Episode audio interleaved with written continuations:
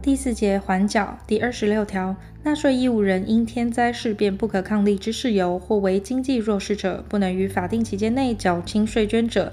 得于规定纳税期间内向税捐稽征机关申请延期或分期缴纳，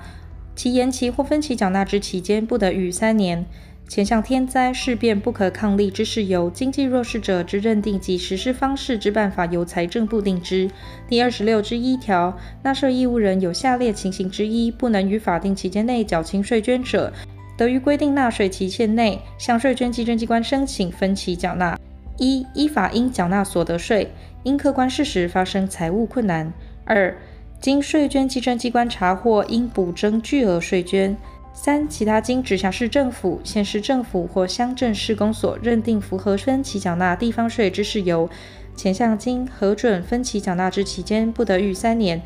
并应自该项税款原定缴纳期间届满之一日起至缴纳之日止，依各年度一月一日邮政储金一年期定期储金固定利率按日加计利息一并征收。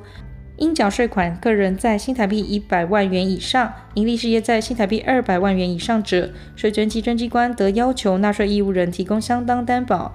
但其他法律或地方自治团体就主管地方税另有规定者，从其规定。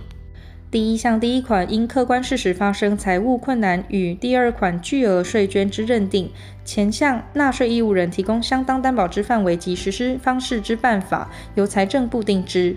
第一项第三款分期缴纳地方税之事由及实施方式之办法，由各级地方政府依社会经济情况及实际需要定之。